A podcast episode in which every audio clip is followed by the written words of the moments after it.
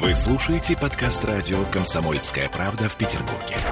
92.0 FM.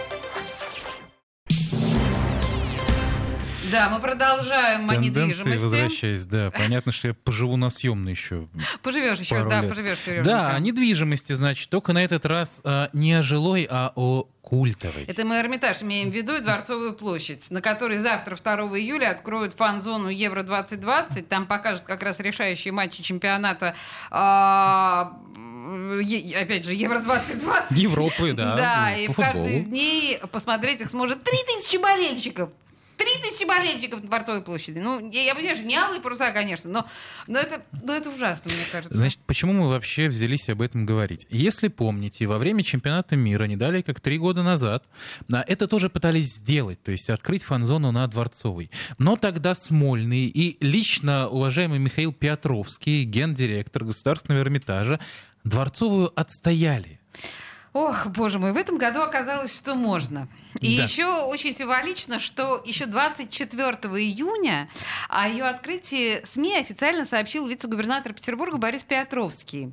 Где-то я слышал эту фамилию, причем... да, да, да, да. сын, значит, за отца. Да, ну, Понимаю. действительно, кто-то по этому поводу бросился, ударился даже, скорее, надо сказать, в конспирологию, типа сын пошел против отца, но, в общем-то, мы, мы люди приличные, «Игру престолов» не смотрели, вот, и делать этого не будем.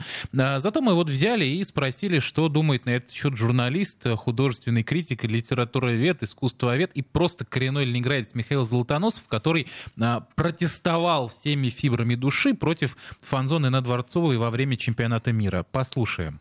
Да, понятно, что взрыв там не устроят, шашлык жарить не будут.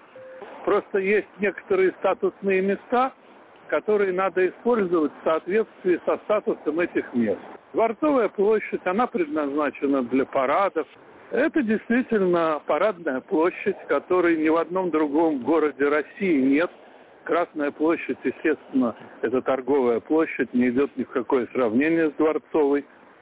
И не стоит это статусное место занимать разными, ну, суетными, торговыми и другими функциями. Ведь что такое фан-зона?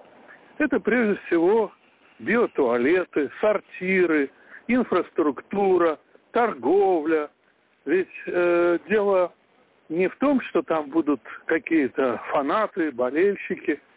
Интерес в том, чтобы там развернуть обширную торговлю, продавать, наваривать деньгу. Вот статусное место Дворцовой площади для этого абсолютно не годится. Это так считает э, коренной петербуржец Михаил э, Золотоносов, ленинградец. Ну, А, Ну, а наши власти, ну, все для футбола. Все, Сережа, ради футбола. ну послушай, ну, ну подожди. А, вот возьмем среднестатистического болельщика, да, который приехал в Петербург чисто попить... а, мы не можем, да, это слово произносить? В общем, Попить пиво?